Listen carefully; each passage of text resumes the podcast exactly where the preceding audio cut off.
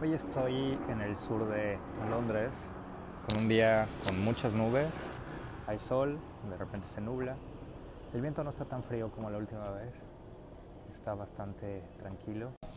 En realidad sin mucho que decir hoy, viendo cómo pasa la gente, viendo cómo este Londres trata de agarrar ritmo después de la pandemia, sin adentrarse en una segunda ola completamente, donde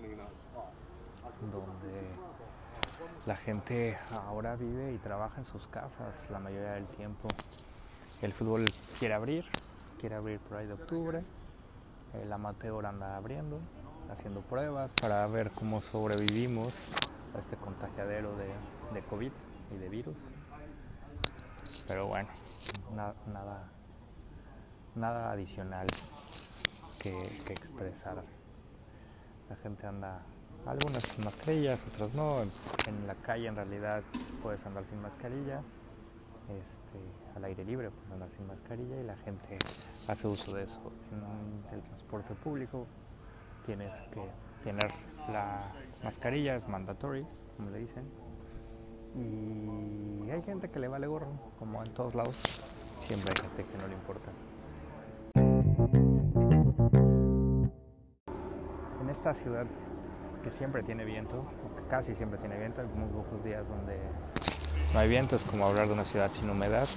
Hay mucha humedad en Londres y también mucho viento. Esto lo escribí hace bastantes años y me lo encontré hace poco y quisiera leérselos. Después les digo por qué, o si me acuerdo. Dice, somos viento. Me arrastra en silencio una astilla y me duele caminar sin un miedo. ¿Cómo nos vemos unos a otros en un espejo? ¿Cómo nos vemos a través de una ventana? ¿Cómo nos vemos arrastrándonos por la banqueta, rozando la hoja, tocando las bancas, siendo roto con la velocidad del auto? Somos los pasos que nos roban, el zapato mal amarrado y la puerta que se cierra. Somos la cabellera suelta y la hoja que vuela. Soy el sonido que hiere y la herida que nos cierra. Me duele caminar sin miedo porque soy viento.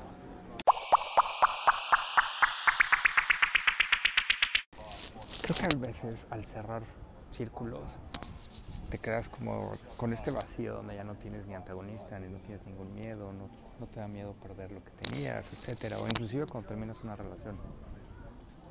Entonces vas como el viento, solo yendo y andando por la vida sin ningún motivo